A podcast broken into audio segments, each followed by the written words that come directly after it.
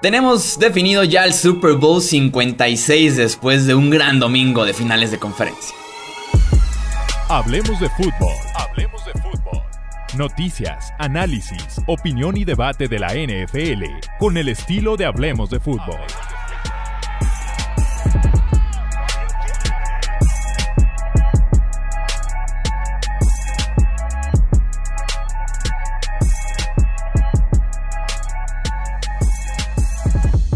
¿Qué tal amigos? ¿Cómo están? Bienvenidos a un episodio más del podcast Hablemos de Fútbol. Yo soy Jesús Sánchez, un placer que estén aquí con nosotros.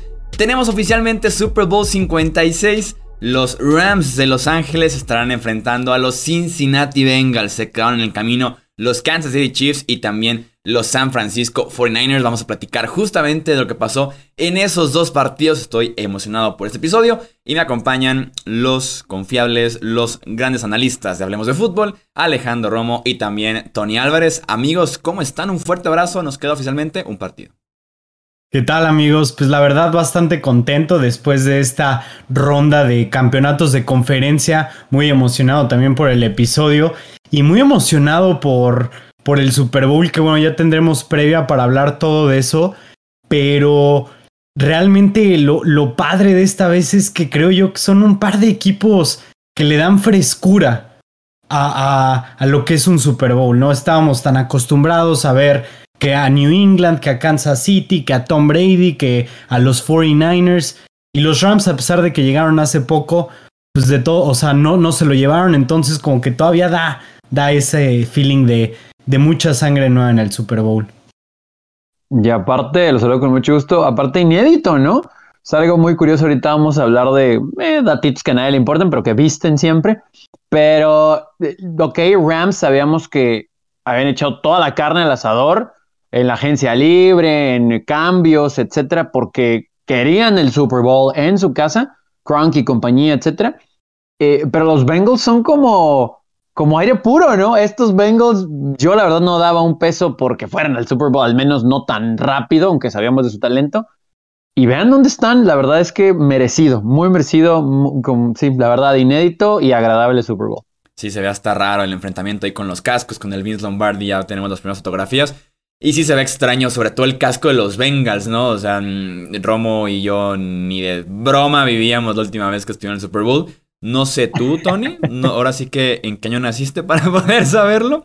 Eh, 88, eh, pero ah, creo que fue ese año, ¿no? Sí, en la temporada 88 jugando en febrero del 89.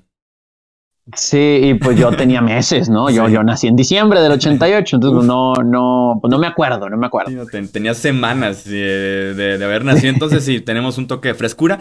Vamos justamente a platicar de esa final de conferencia. A ambos equipos les costó el remar contra corriente. Cincinnati primero, remontando una desventaja de 18 puntos en las que se metieron muy temprano en el partido para poder eh, avanzar al tercer Super Bowl en la historia de la franquicia, jugando Kansas City su cuarta final de conferencia consecutiva como local y eh, se llevan su segunda derrota en este lapso de las cuatro finales eh, consecutivas. Como decía, ganaban 21-3 con pases de Patrick Mahomes a Tyreek Hill, Travis Kelsey y Michael Herman. Eh, a partir de ahí, 21 puntos sin respuesta por parte de Cincinnati, con dos pases de touchdown de Joe Burrow a Maggie Pirine y obviamente a Mark Chase, el mejor wide receiver novato en la historia de la NFL probablemente. Y después se van a tiempo extra. Los Chiefs otra vez ganan el volado, pero esta vez Mahomes lanza una intercepción. Cincinnati avanza y también el novato Ivan McPherson los manda al Super Bowl como los mandó la ronda anterior a la final de conferencia y como también tuvo un partido muy destacado en contra de los Raiders en la, ronda de Wildcard. Eh, claramente, Romo, aquí los reflectores, la gran historia del partido sí es la remontada de los Bengals, cómo les costó y lo lograron. Pero también mucho se habla de eh, la debacle, de, sobre todo de Patrick Mahomes, pero de los Chiefs en conjunto. Miren, la verdad es que Patrick Mahomes es un verdadero tipazo. El cuate es buen ganador, es buen perdedor, es uno de los quarterbacks más talentosos que jamás hemos visto. Pero creo yo que como organización los Chiefs se merecían este baño de humildad. Porque después de haber ganado un Super Bowl, que todos sabemos que es algo muy, pero muy complicado para un equipo volver, volver a la cima, especialmente después de 50 años como se tardaron los Chiefs. Inmediatamente empezaron los jugadores a alardear de que, por ejemplo, Mahomes empezó con vamos a hacer una dinastía. Siguió Chris Jones diciendo que mínimo se iban a llevar cinco Super Bowls. Después nos vamos con Tyreek Hill que diciendo que siete Super Bowls se iban a llevar. Y creo yo que ese approach que han tenido, que digo, está bien siempre tirar a lo más alto, pero ese approach que han tenido de darse, o sea, de hacerse de creerse ellos mismos que ya están en dinastía, que son siempre el equipo más dominante y así, les genera mucha confianza. Y yo creo que eso fue lo que vimos para la segunda mitad de este partido, ¿no? Eh, vimos en la primera mitad cómo los Chiefs venían dominando ofensivamente y defensivamente a los Bengals. Y en la segunda mitad vimos una historia completamente contraria, ¿no? Vimos un Mahomes extremadamente incómodo. Y la gran, eh, no diría incógnita, pero la gran casualidad es que le provocaron esa incomodidad rocheando con tres jugadores en casi el 50% de los snaps. Y aún así, fue esta la manera en la que lo pudieron capturar tres veces solamente en la segunda mitad. Sí, conocidas como covers, cover sacks, ¿no? En ese sentido, con ocho hombres en la parte de atrás. Hay mucho tiempo, pero poco espacio en la secundaria, entonces el cover sack se hizo presente. Más porque el pass rush no estaba agresivo, estaba más bien como una estrategia de contain, lo cual te ayuda bastante con un quarterback móvil como lo puede ser Patrick Mahomes. Exactamente, eso que dices, el contain que estuvieron usando fue lo que estuvo sacando de sí a Patrick Mahomes, porque lo que hacen las, eh, los defensive end, las alas defensivas, como lo quieran llamar, es si se van contra el tackle, si se echan, pero no juegan a, a ver si entro, si entro este, por adentro entre tackle y guard, eh, a ver si puedo presionar con speed rush ni nada, sino juegan a cucharear, juegan a ganar el exterior y así en contener a Mahomes dentro de la bolsa. Que digo, si vimos la primera mitad, vimos perfectamente cómo el estar intentando rushearlo a como de lugar era lo que se prestaba para que Mahomes pudiera hacer las jugadas grandes. Y es ahí donde entra el valor del ajuste, ¿no? Los coaches que pueden ganarte o perderte un partido. Mencionabas lo de solamente presionar con tres, ese tipo de jugadas en las que presionaban tres, retrocedían ocho. En la primera parte, 24% de las jugadas defensivas de los Bengals fueron de este estilo. Para la segunda parte, 45% de esas jugadas, casi el doble. Y Patrick Mahomes en contra de esa cobertura de 8 en la parte de atrás, 7 de 13 para 59 yardas, una intercepción con dos capturas de coreback. Y, digo, obviamente las modificaciones, los ajustes al medio tiempo fueron una especie de calecamonía de lo que presentó el equipo de Bengals en el juego de la semana 17. O sea, entiendo que el contexto era diferente, pero muy similar a cómo estás abajo por mucho, modificas al medio tiempo y después el otro equipo ni la ve.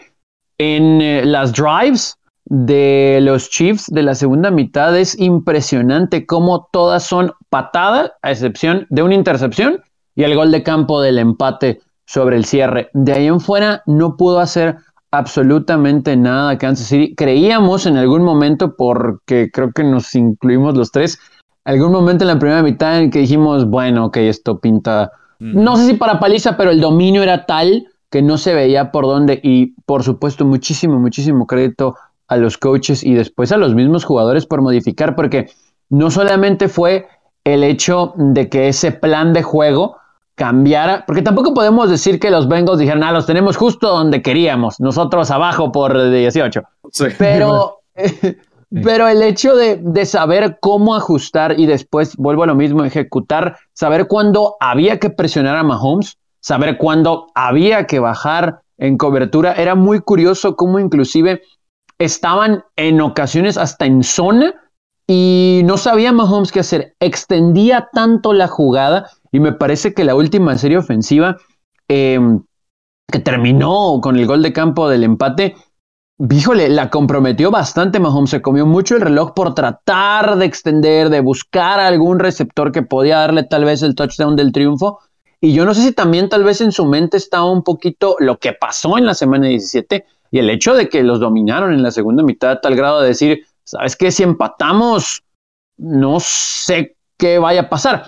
Entendemos el volado, que tuvieron la oportunidad primero, etcétera, pero la verdad es que no se veía por dónde porque Inclusive, insisto, en, en, esa última serie, ya cuando estaban en zona roja los Chiefs, la cobertura fue tan buena de los Bengals que Mahomes llegó un momento en el que también decía, ¿sabes qué? Desastre de la pelota porque no hay nada, ¿no? O sea, eres muy Patrick Mahomes, pero no quieras ser el héroe en este momento. Ahora sí que vive para jugar otro down y por poco y termina por comprometer el gol del empate, el gol de campo del empate. Como, y como dices, se repite mucho lo de la semana 17. La estadística es, la siguiente. En la primera mitad, sumando los dos partidos de Chiefs-Bengals, en 10 series ofensivas, los Chiefs en la primera mitad 49 puntos, específicamente Mahomes 96.6 puntos de rating. Y en la segunda mitad, las mismas 10 series ofensivas, curioso, 6 puntos solamente y el rating baja ahí al 6.4 según el QBR de, ESPN. Entonces, los ajustes que hace la defensiva y lo que me fascina también de cómo lo logran esta defensiva de Cincinnati,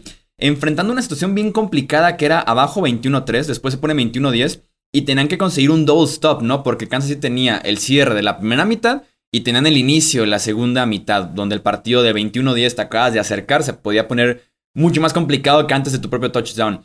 Eh, consiguen de alguna forma detener en la yarda 1, si bien se puede más bien destacar que es un error de Patrick Mahomes eh, desde la jugada tal vez de lento desarrollo y la idea para un quarterback veterano no lo puedes permitir, que es o zona anotación o incompleto y vamos con los tres puntos, que les hubiera caído bastante bien sobre el final, ¿no?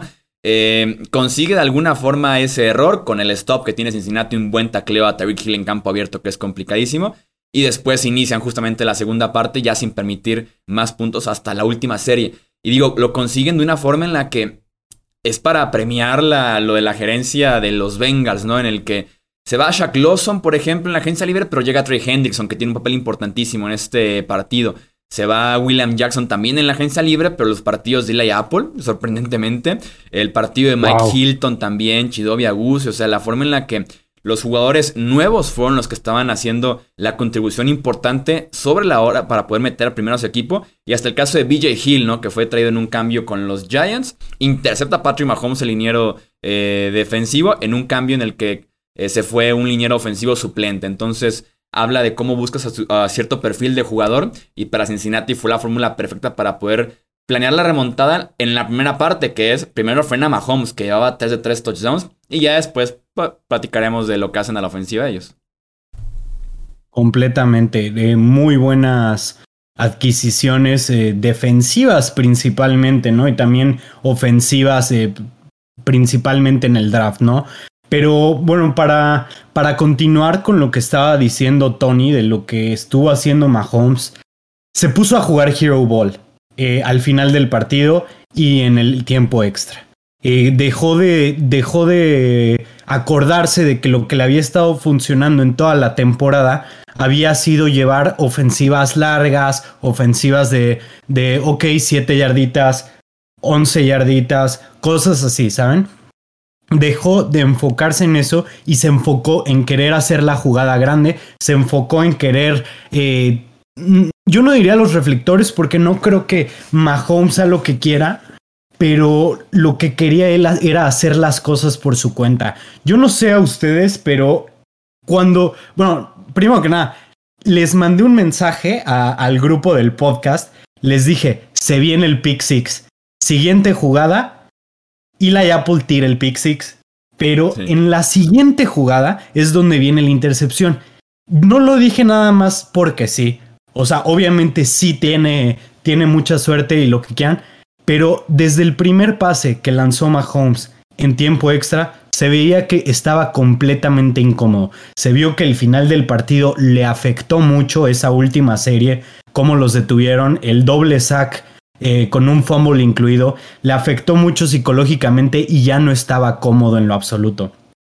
Después, los Chiefs estaban corriendo muy bien y en, su, y en su única serie ofensiva que tuvieron en tiempo extra, deciden pasar el balón tres veces. tienen por ahí eh, de pura casualidad la estadística de, de las yardas por acarreo de este, de este McKinnon. Jerick McKinnon, ahorita te lo digo. Jerick McKinnon corrió. 65 ah. yardas. Ahí está, 65 yardas. A ver. En 12 acarreos. 5.4 yardas por acarreo. Y luego nos vamos a Clyde Edwards Heller, 36 yardas en 6 acarreos, 6 yardas por acarreo. Esto no quiero contar eh, las sweeps ni las corridas de Mahomes, pero estamos hablando de que es eh, que les gusta casi 6 yardas por acarreo en total, 5.7 yardas eh, por acarreo en total de, de sus corredores y se vio. La cuestión es que nunca se comprometieron a correr. Y eso fue un gran error en la segunda mitad que también hicieron, que simplemente se olvidaron del juego terrestre y Cincinnati los tuvo exactamente donde quería para cerrar ese partido. Sí, yo nada más quiero destacar ahí un poquito ligado a, lo que mencionaban los dos sobre el trabajo de la defensa y cómo, pues es que no nada más lograron contener a Mahomes, lograron detener a Mahomes. Eh, esta defensa de los Bengals también creo que se sobrepuso a dos momentos que considero hasta cierto punto claves en el juego. Cuando arranca la segunda mitad, eh, ahorita que, platicábamos después de haberlos detenido sobre el cierre de la primera, reciben los Chiefs, los, detienen los Bengals, pero luego los Bengals tampoco mueven mucho la bola, solamente tienen seis jugadas y patean y otra vez los vuelven a detener. lo que voy con esto es que Tal vez el famoso momentum, etcétera, se pudo haber venido un poquito abajo porque ya los habías detenido y tu ofensiva no pudo avanzar en ese momento. Y después los vuelves a detener y por lo menos se generan puntos con el gol de campo. Y bueno, ya después viene la intercepción. Y hablando de intercepciones, cuando parecía que tal vez estos Bengals también ya iban a tomar esa ventaja sobre el inicio del último cuarto, después de que vuelven a tener a los Chiefs, la verdad es que viene un pase mm, corto, malo de Joe Burrow en su primera jugada. Le interceptan a los, a los Bengals y otra vez, casi casi en medio campo, se faja la defensa de los Bengals para detener a los Chiefs en cuatro jugadas. Entonces, ah, sí creo que podemos destacar cómo eso, la defensa que no se vio bien en la primera mitad, no solo ajustó, sino en lo mental estuvieron lo suficientemente fuerte como para decir, ¿sabes qué? Ok, Aquí nuestra ofensiva no nos ayudó mucho, pero ya sabemos cómo tener al rival, ya lo hemos hecho y no importa si lo vamos a seguir haciendo en esta segunda mitad y fue exactamente lo que pasó. Sí, el, récord al final de cuentas de Mahomes queda de 37 y 1 cuando va liderando por 15 más puntos un partido en la NFL, incluyendo postemporada. Y platiquemos de lo que logran justamente los Bengals a la ofensiva para poder eh, remontar esto, ¿no? Cuando quedaban 3 minutos con 36 segundos, la probabilidad de victoria era de 2.7% es la tercera eh, remontada más improbable de esta temporada que hemos tenido según en el modelo de NFL.com eh, Next Gen Stats, 2.7% de probabilidad en el segundo cuarto. Una jugada clave que también te sirve los números para poder, no solamente la vimos y, y se vio impresionante, fue esa tercera y seis en la que Joe Burrow escapa de una captura que parecía dos, tres momentos diferentes que iba a ser capturado. Y de todos modos se escapa. Eh, consigue el primero y diez con siete yardas, o sea, lo justito. Y las estadísticas nos dicen que durante 4.3 segundos Chris Jones estuvo eh, a menos de dos yardas de distancia de Joe Burrow, que incluso lo estuvo tocando en varios momentos. Eh, se le escapa específicamente a Jones en dos ocasiones diferentes y el probabilidad de victoria, tan solo en esa jugada en la que se escapa Joe Burrow, subió del 29% al 35%. Es una jugada que tiene un más 6 en ese sentido. Y si vamos a lo que hizo Burrow con las piernas, que fue vital para poder sobrevivir eh, detrás de esa línea ofensiva que todo el año lo estuvo haciendo y que Chris Jones dio un gran partido con todo y que no se refleja en las estadísticas. Eh, tiene tres scrambles, o sea, en las que escapa de presión, y un quarterback sneak para mover las cadenas en tercera oportunidad. O sea, cuatro oportunidades de tercera en la que Burrow con las piernas y su movilidad y a veces el instinto de supervivencia hace que consigan el primero y diez y poder mover las cadenas, ¿no? Lo importante que fue el extender simplemente las series ofensivas y que ahora sí ya apareciera eh, Jamar Chase, T. Higgins, que dio un gran partido y que aquí lo estábamos platicando desde la previa, se prestó eh, para que los Bengals pudieran remontar 18 puntos como visitantes en plena final de conferencia. Que justo como lo hicieron los Colts en contra de los Patriots, ¿no? La, la, misma cantidad de puntos y solamente hemos visto eso en dos ocasiones en la NFL. Eh, evidentemente el juego de Joe Burrow y no, no quiero sonar a disco rayado y tal vez es muy fácil decirlo ahorita, pero la verdad es que desde que fue elegido en el draft, aquí lo platicamos con todos ustedes, creíamos que iba a ser una superestrella, lamentablemente vino su lesión la temporada anterior, pero ahora que ha estado sano y ha tenido continuidad y mucho talento alrededor de él, creo que no nos ha dejado lugar a dudas que es un joven quarterback que lee muy bien en las defensas, sí, tal vez ciertos detalles, por ejemplo, esa intercepción que mencionaba hace un momento, pero bueno, todo el mundo se equivoca. Y, la forma en que repartió la pelota, porque estábamos esperando un poquito más de, de. Higgins eh, y tal vez hasta de, de Tyler Boyd en eh, la semana anterior. Y la verdad es que hizo un muy buen trabajo porque cuando Jamar Chase estuvo un poquito contenido, tuvo seis recepciones para más de 50 yardas, pero estuvo contenido, T. Higgins apareció, también seis recepciones, más de 100 yardas. Eh, cuatro recepciones de Tyler Boyd para poquito menos de 20, pero también lo involucró. Y al que también involucró bastante, y lo platicamos aquí en la previa, tal vez creíamos que podían tener complicaciones para correr la pelota, pero lo involucraba Joe Mixon por su talento era, creo, algo importante. Y lo involucró en el juego aéreo, ¿no? Contra recepciones para 27 yardas.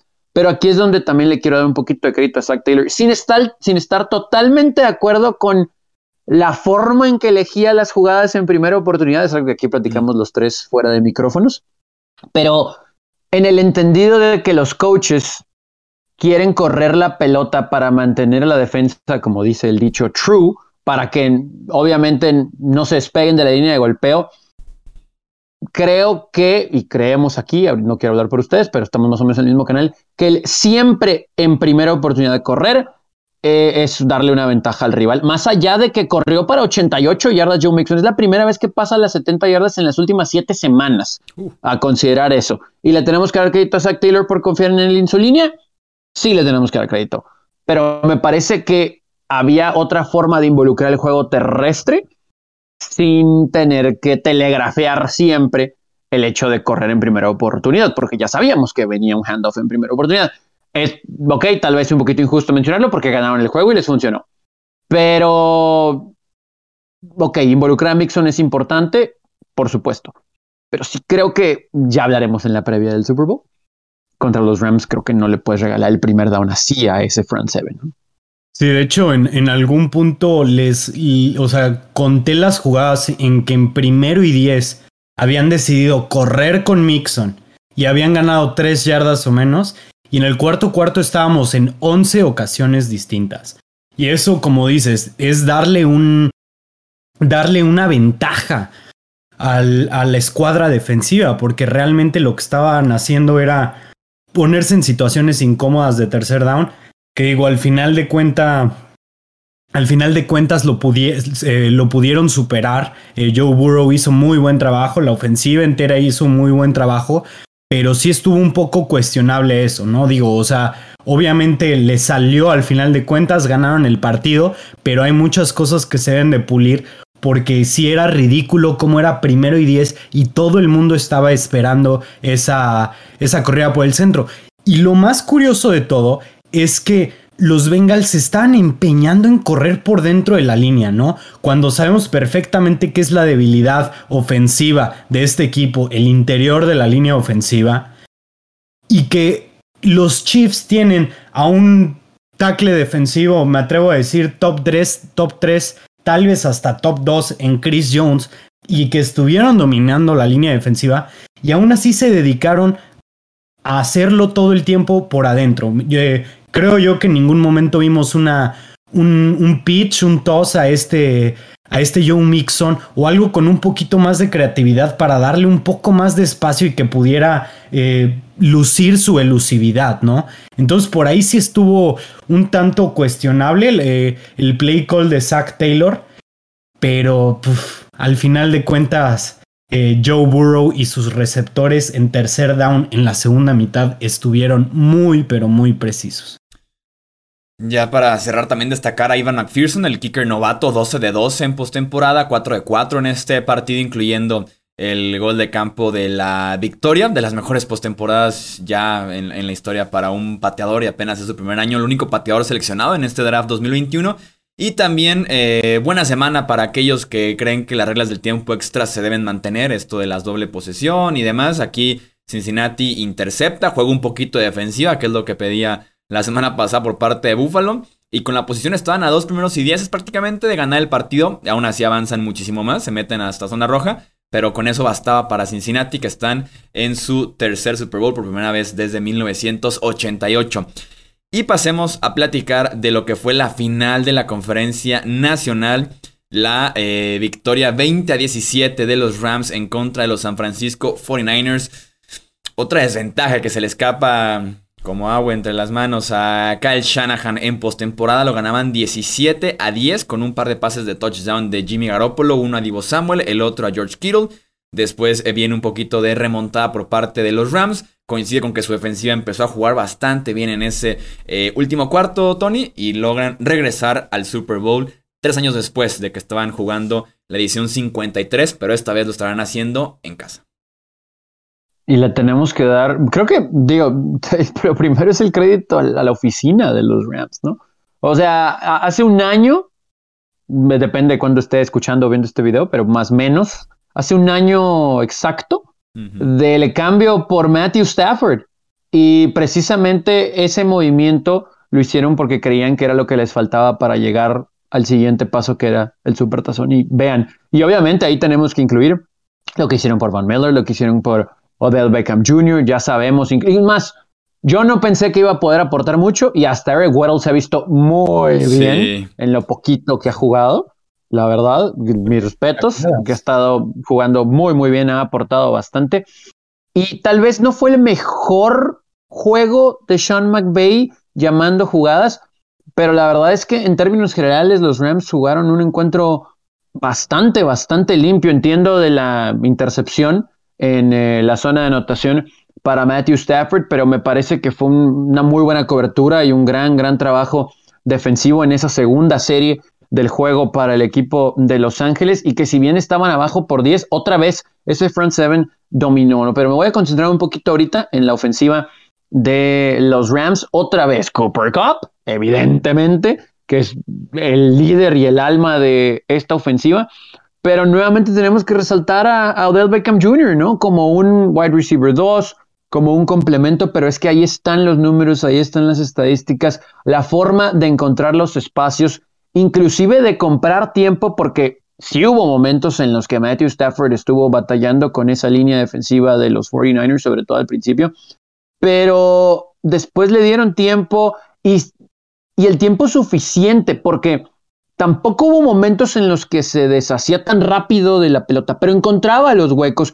Ahora sí que vimos mucho cómo el safety por su mirada en su primera lectura se iba para otro lado y él decidía para otro rápido y funcionó, insistimos, lo de Cooper Cup, más de 140 yardas en 11 recepciones, o del Beckham Jr. fueron 10 recepciones, también más de 100 yardas, inclusive un nombre que tal vez no teníamos contemplado eh, estuvo ahí en Kendall Blanton, porque también tuvo ahí un par de recepciones muy buenas en momentos claves. Van Jefferson soltó un touchdown pero encontró a otros. El que soltó el touchdown fue este Ben Skoronik, el novato, que era para ah, aniquilarlo. Ah, sí, sí, sí. y que tiene que ver mucho con la mentalidad de lo que ahorita platicabas. Eh, si bien tenemos como la teoría de que estos Rams fueron por las estrellas, fueron a hacer un all-in, ellos mismos lo ponían en Twitter en cuanto llegó, creo, creo que el cambio de Von Miller. Al final de cuentas, creo que este partido, de alguna forma, la filosofía del Next Man Up, o sea, el que sigue en la posición, es quien de alguna forma lo gana. Podemos decir eso de Odell Beckham, con el caso de Robert Woods, por ejemplo. Eh, Kendall Blanton, el tight end que entra por Tyler Higby. Eh, los, eh, los safeties Eric Weddle, Nick Scott. Travin Howard, que también hace la intercepción al final, que aquí platicamos de este híbrido linebacker safety. Entonces, como que ese Next Man Up también le ayudó muchísimo a los Rams porque fueron Sí, partidazo, sobre todo el cierre de Miller, de Aaron Donald, lo de Matthew Stafford, una locura, Cooper Cup. Pero sí, los que estaban llegando después de alguna lesión eh, a jugar snaps importantes, eh, fue también clave en este partido para Los Ángeles. Y todo el crédito a Raheem Morris, ¿no? Qué buen trabajo ha hecho con esa defensiva realmente. Eh, creo yo que se han visto hasta mejor desde que empezaron a sufrir lesiones. eh, creo yo que se han, han, jugado mucho más como unidad, ¿no? O sea, han estado, como dices, el Next Man Up ha sido lo que les ha ayudado mucho, principalmente en la defensiva. Lo hemos visto bastante, lo bien coachado que está este equipo.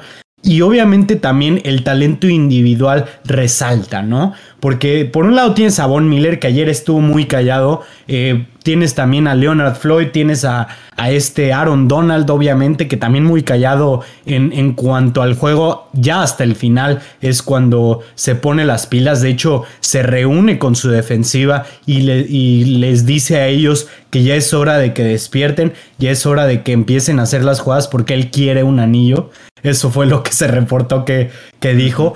Muy, muy buen, muy buen trabajo de su parte animar a esa defensiva porque a partir de ese momento permitieron cero puntos, jugaron con mucho mayor intensidad. Este, se veían, eh, se veía la intensidad, eh, se veía, digamos, el tacleo mucho más seguro que creo yo que había sido un problema en la racha de derrotas que tuvieron los Rams.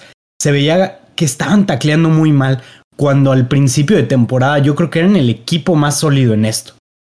Y eso al final de cuentas es lo que termina siendo la diferencia para poder taclear a Divo Samuel, para que para dejar a este Elijah Mitchell en cuántas yardas terrestres tuvo. Me parece que 20 yardas terrestres tuvo en el partido entero. Entonces, la defensa hizo un excelente ajuste, la ofensiva hizo su chamba. Me sorprende honestamente que se les hayan complicado tanto porque realmente hombre por hombre es mucho mejor equipo lo, los Rams, pero muy buen trabajo también por parte de, Kyle Shanahan y compañía en, en el coach. Digo, al final choquea, pero el tener el partido tan cercano, con tanta diferencia en el roster, es de admirarse. Algo de lo que optó eh, los Ángeles para evitar lo que había sucedido en los últimos enfrentamientos. Sabemos que habían ganado seis consecutivos San Francisco en contra de Los Ángeles. Fue llenar la caja, o sea, desde la primera jugada eh, se notó por algo Nick Scott y Eric Güero, los dos safeties de los Rams, son segundos y tercero en tacleos en este partido. O sea, estaban jugando tan agresivos con la idea de no vamos a dejar que ni Mitchell ni Samuel nos maten, en este caso ni Kyle Jusic, por ejemplo y que sea más bien Jimmy Garoppolo, ¿no? El forzarlo a la parte débil de esta ofensiva. Entonces, fueron tan agresivos y les funcionó bastante bien para poder frenar justamente ese, juego terrestre. Eh, y como mencionaba, pues Jimmy Garoppolo fue el que le dieron la tarea de alguna forma de ganar este encuentro con 30 pases eh, en este partido.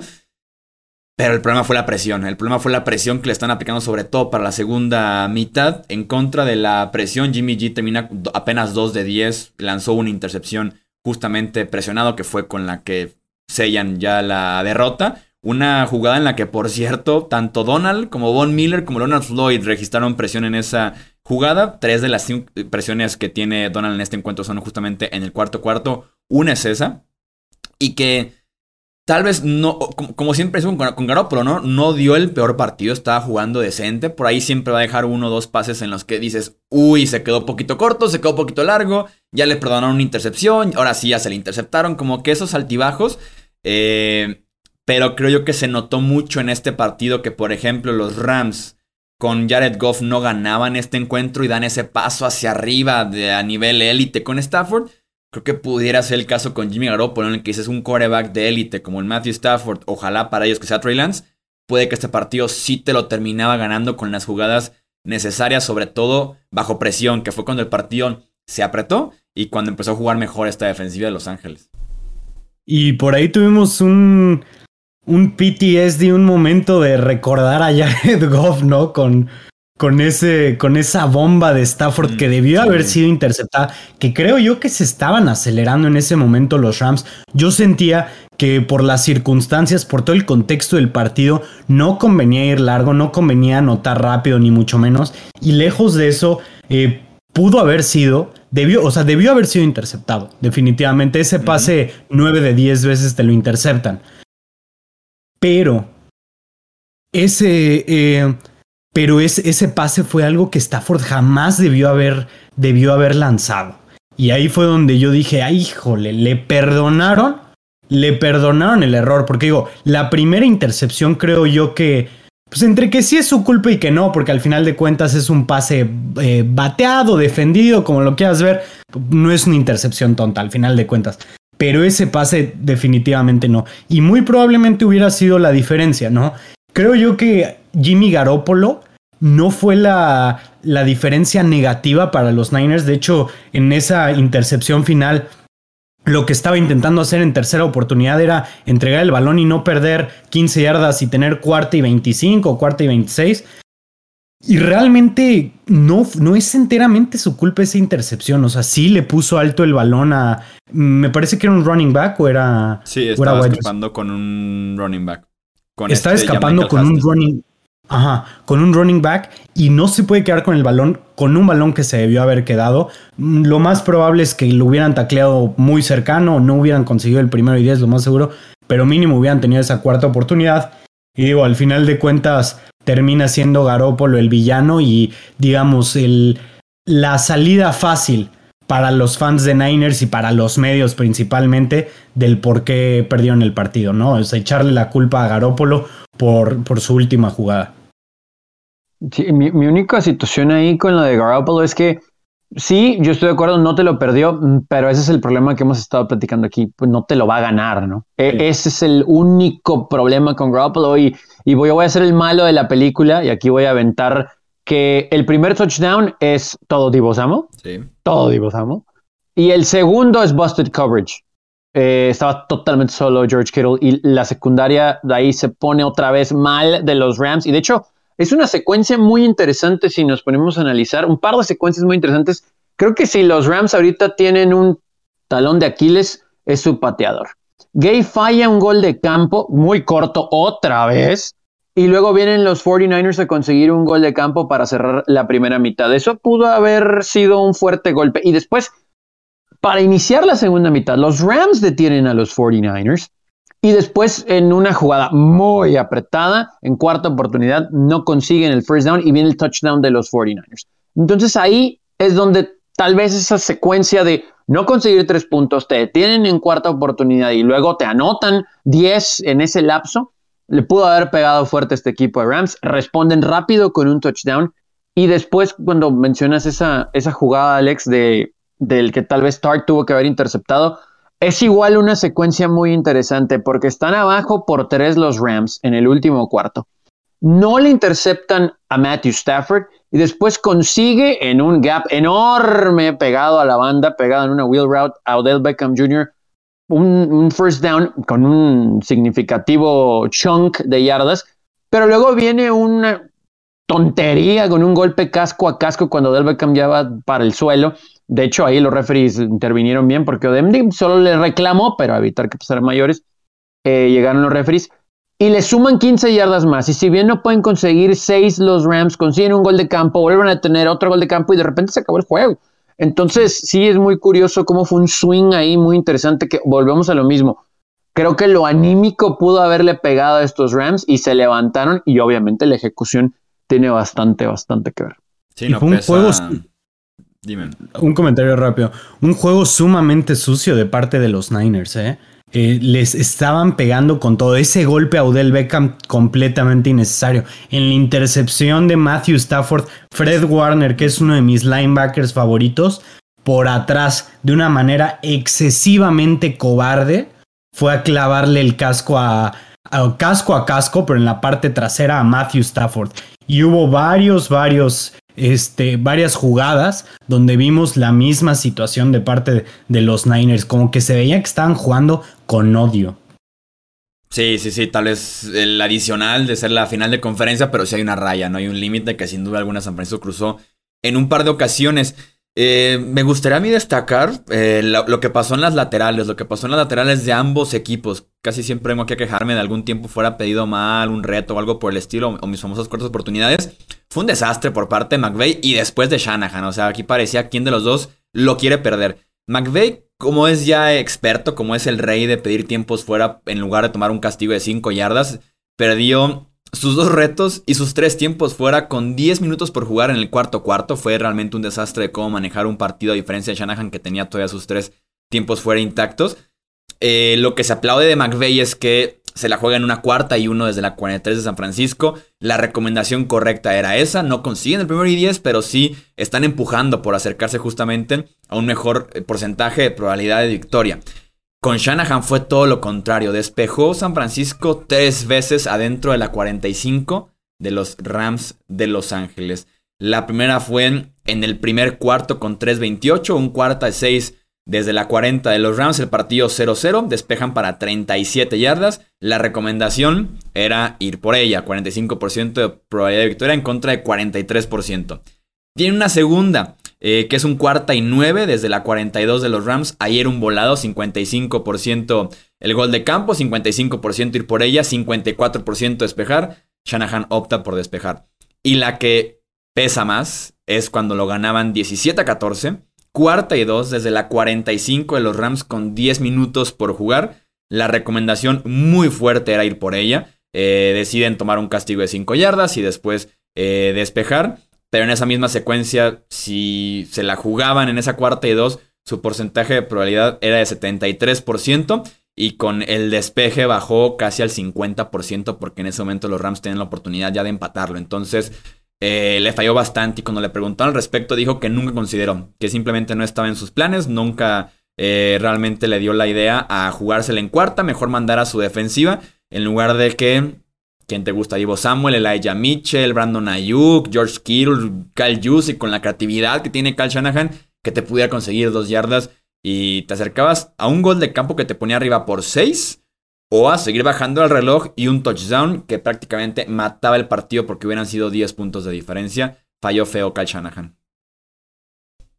Una vez más, ¿no? Esas pequeñas decisiones que, que le cuestan al final de los partidos importantes son lo que terminan siendo la diferencia. Contra los Cowboys le pasó casi lo mismo. Afortunadamente no pudieron cerrar, eh, no pudo cerrar Dallas ese partido, pero digo, lo vimos contra contra New England en el Super Bowl, lo vimos contra Kansas City en el Super Bowl. Varias veces le ha pasado la misma situación a Kyle. Por ahí una estadística que en las últimas tres postemporadas, equipos con ventaja de 10 puntos entrando al cuarto cuarto tienen un récord de 19 ganados y 2 perdidos. Y justamente los dos perdidos son eh, de Kyle Shanahan con San Francisco, el Super Bowl en contra de Kansas City y este en contra de los Rams. Uf, qué, qué, cosas, porque aparte volvemos a lo mismo. Eh, ok, tal vez, tal vez no terminas de confiar en Garoppolo. Pero en esa cuarta y dos todavía tuvieron la oportunidad de detenerse porque hubo una pausa en el juego y pensarle un poquito más. Y aún cuando salieron a, alinearse, eh, sabías que no se la iban a jugar, ¿no? Los mismos jugadores de los Rams lo supieron desde el primer fake snap de, de Jimmy G. Y si lo hiciste en Green Bay, en tercera y largo, para buscar ganar, ¿por qué no hacerlo aquí? Digo, o sea, entiendo la tasa de probabilidades de que, ok, me detienes y te dejo el campo corto, pero ¿y si no? Se supone que tienes una muy buena línea ofensiva y un muy buen ataque terrestre con tal vez el jugador más explosivo ahorita, eh, versátil en Divo Samuel, ¿no? Entonces, había tal vez algunas jugadas en el playbook que podían haber explorado. Eh, nada más, ahí van las estadísticas y los, los fun facts que a nadie le importan, eh, pero que pues visten. Lo de Matthew Stafford es curioso, ¿eh? Solamente dos receptores en la historia de la NFL han logrado recibir para más de 1900 yardas y fueron Megatron y Cooper Cup y los dos tenían de quarterback a Matthew Stafford, ¿no? Es algo ahí curioso y tanto hemos hablado, o bueno, tanto hablamos de que nunca había un equipo eh, sido sede del Super Bowl y que fuera, pues llevan dos años seguidos y aparte los Rams le suman que también son el primero en eh, ser sede del juego de campeonato de conferencia y después en el Super Bowl. Y bueno, de, de, lo que seguramente van a salir más estadísticas, ¿no? En, los próximos días sobre este Super Bowl. Yo tengo por ahí un par de Matthew Stafford, la que vimos todo el mundo ahí en la televisión. Cero victorias de playoffs en 12 años en Detroit, tres victorias eh, en un año con los Rams y todavía pendiente un partido. Pero la que está sorprendente es la siguiente. Matthew Stafford con los Rams le ha ganado a cinco equipos con 10 o más victorias este año. En su carrera completa con los Lions le ganó a cinco equipos con 10 o más victorias eh, también en una temporada. Entonces, realmente el escenario, ¿no? El cocheo, eh, hasta la vibra, porque sabemos que la franquicia de Detroit en la parte alta, gerencia, dueños y demás, también es de las franquicias más grises, más frías que tenemos en la NFL. Entonces, escenario, situación, ofensiva, cocheo, cómo está rodeado Matthew Stafford, está dando ese paso, ¿no? Y está como llegó tarde, pero finalmente se está consolidando como ahí está el gran talento que era Matthew Stafford cuando recién salió de Georgia en el draft, ¿no? El que ponía estadísticas, pero que no lo acompañaba el resto del equipo, de un gran partido en contra de San Francisco. Por ahí tiene una intercepción que le dejan caer muy fea. De un gran partido en contra de Tampa Bay y de un gran partido en contra de Arizona. Ha tenido tres buenos partidos de playoffs este, este, este, este enero, Matthew Stafford. Correcto, y, y de hecho, o sea, adelantándome un poquito al, al Super Bowl, creo yo que o sea, gane quien gane, ganamos todos, ¿no? O sea, un, Super Bowl bastante bueno. Por un lado, eh, me gustaría que gane, que ganen los Rams, porque Matthew Stafford creo yo que su carrera se vio marcada por irse a una de las peores franquicias de la NFL. Y por el otro lado tenemos a Joe Burrow que pues es, es como, o sea, está destinado a la grandeza, creo yo, Joe Burrow. Entonces, va, va a ser un muy buen Super Bowl. Eh, eh, el, que nos, el que nos va a tocar este año. Lo bueno es que prácticamente ninguno de los dos equipos tiene haters. Va a estar bastante bueno. Qué, qué, qué buena. Qué buena, qué buen Super Bowl va a ser este, la verdad. Como datito curioso sobre el Super Bowl, ya llegaremos a eso. Los Rams abren como 3.5 puntos favoritos sobre los Bengals. Y también el mercado de la reventa en cuanto se definen los equipos. 6.100 dólares, el boleto más económico para poder entrar a la final de la NFL este año. Y eh, nada más para aventarle un poquito de shade a Detroit, perdón, de nada en contra de los Leones de Detroit, pero el hecho de que Matthew Stafford esté en el Super Bowl como titular de quarterback y que Eminem esté en el halftime show, pues es lo más cercano que los Leones o Detroit, mejor dicho, van a estar en un Super Bowl. y que he visto varios videos de gente de Detroit celebrando, ¿eh? Celebrando los triunfos de los Rams. Yo creo que un poco como de resignación, como de que no era culpa de Stafford, ¿no? O sea, merecía más el pobre, no, no era culpa que estuviera aquí. He visto muchos fans de Detroit por ahí con el jersey de Stafford celebrando como si fueran fans de, de los Rams, básicamente.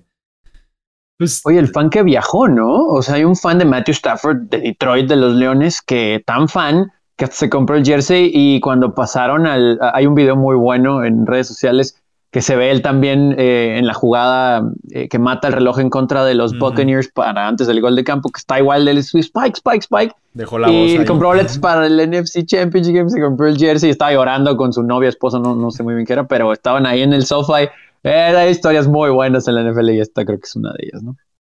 Va a ser unos 15 días bastante interesantes en el ciclo noticias de cara a este Super Bowl 56. Recuerden que tendremos la próxima semana justamente previa y pronósticos de ese gran, gran partido. Y claro, seguir, ah, hablemos de fútbol en Twitter, Facebook, Instagram, para que no se pierdan de nada lo que va a estar pasando en el Super Bowl 56 desde Los Ángeles en el SoFi Stadium. A nombre de Alejandro Romo, de Tony Álvarez, yo soy Jesús Sánchez y eso es todo por este episodio. Gracias por escuchar el podcast de Hablemos de Fútbol. Para más, no olvides seguirnos en redes sociales y visitar hablemosdefutbol.com.